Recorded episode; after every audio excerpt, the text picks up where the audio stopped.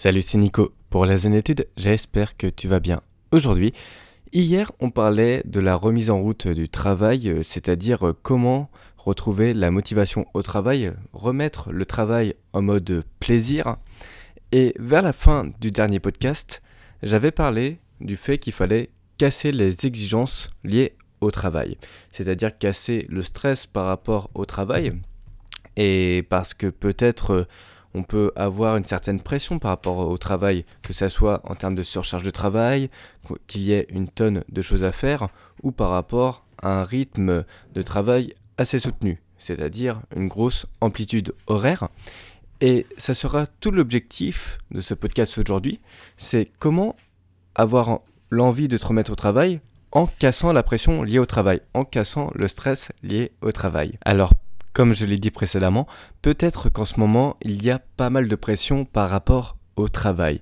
Il y a une surcharge de travail intense par rapport au projet, c'est-à-dire que tu dois faire pas mal de choses pour euh, atteindre ton projet, ton objectif. Euh, par exemple, moi, en l'occurrence, je fais je crée une formation sur l'épanouissement au travail ou comment retrouver la passion du travail et du coup je dois record, c'est-à-dire je dois me filmer en train de faire mon travail, je dois faire passer les phases de test et j'ai pas mal de tâches à réaliser et ce qui fait que je n'ai jamais terminé mon travail en soi et je pense que c'est vraiment une problématique aujourd'hui.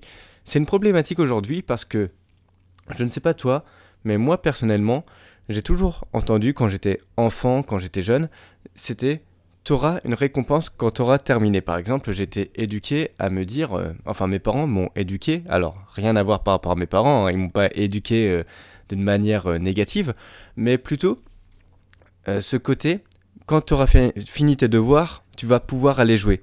Quand tu auras terminé de travailler, tu pourras te lancer pleinement dans tes loisirs. Et ça, c'est une vraie problématique aujourd'hui, je pense, en 2021, que tu sois étudiant, que tu sois porteur ou porteuse de projets étudiant ou étudiante, hein, bah, en fait, il y aura toujours cette problématique que tu auras toujours quelque chose à faire pour exceller, pour performer, pour avoir une meilleure note. Par exemple, tu es étudiant, voilà, tu as peut-être 15 sur 20 en ce moment, tu vas atteindre 18 sur 20, et ça fait que tu devras toujours travailler.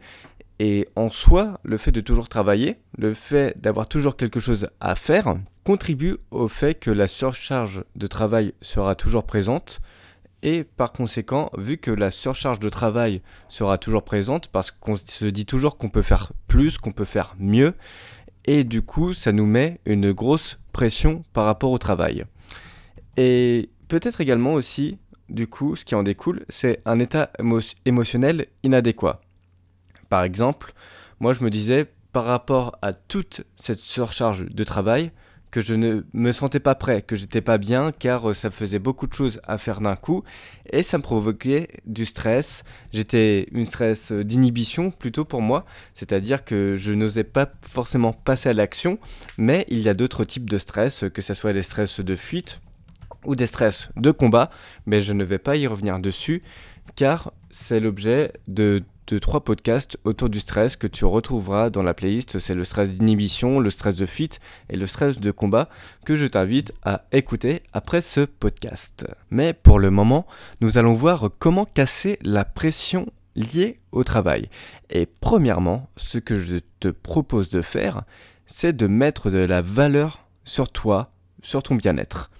C'est le premier podcast que j'ai fait, c'est-à-dire euh, comment bien commencer son comment bien commencer comment commencer son année 2021 c'est simplement en mettant de la valeur sur toi-même tu t'assures un bon mindset. Ça t'assure un bon mindset et c'est dans son livre euh, réfléchissez et devenez riche de Napoleon Hill il disait en fait Napoleon Hill l'auteur que une personne qui réussissait financièrement parlant, je mets bien sur le terme financièrement parlant, c'était une personne qui mettait de la valeur sur ses compétences et sur sa manière d'être. Et ok d'accord, le fait de tout le temps travailler, ça valorise tes compétences et tu as la pression d'avancer, mais à côté, il y a ta personnalité. Et ta personnalité, c'est toi-même et c'est ton bien-être, c'est comment tu te sens détendu, comment tu te sens relaxé pour affronter les épreuves liées à ton projet afin d'avancer de plus en plus. Et mettre de la valeur sur soi-même, ça veut dire simplement s'écouter. Ça veut dire que, bon, pour le moment, des fois, tu as besoin de pause et c'est ok, c'est naturel, tu es humain. Et ce n'est pas se comparer aux autres, ce n'est pas se dire que par rapport à d'autres comptes Instagram, par rapport à d'autres collègues, par rapport à d'autres étudiants ou étudiantes, que tu prends du retard. Non, chaque personne est humaine et ça on le dira jamais assez parce que personnellement, quand j'ai des quand j'ai mes coachings, je coach des personnes qui travaillent dans le bien-être également, qui mènent un projet dans le bien-être et ils véhiculent une image sur Instagram. Oui, alors je dois prendre soin de soi et tu peux leur parler, ça sera les premières personnes qui te diront bah oui, je suis humain également. Et je pense que il y a un biais un biais de négativité, un biais cognitif. Je ne sais pas si c'est le biais de négativité, je ferai mes recherches plus tard après ce podcast sûrement.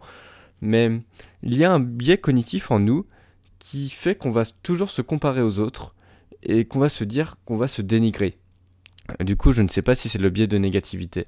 Mais du coup, le fait qu'on va toujours se dénigrer, on va toujours culpabiliser, se dire que on, doit travailler parce que cette autre personne travaille et tout ça, et ça crée des effets de groupe, et on a l'impression, on se sent nul en fait. Moi, c'est quelque chose que j'ai ressenti.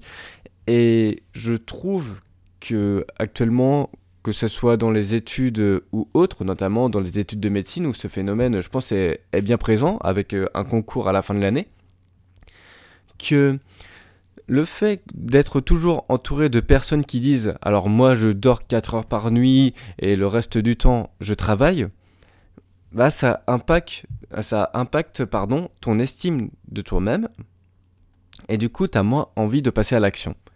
Tu as moins envie de passer à l'action.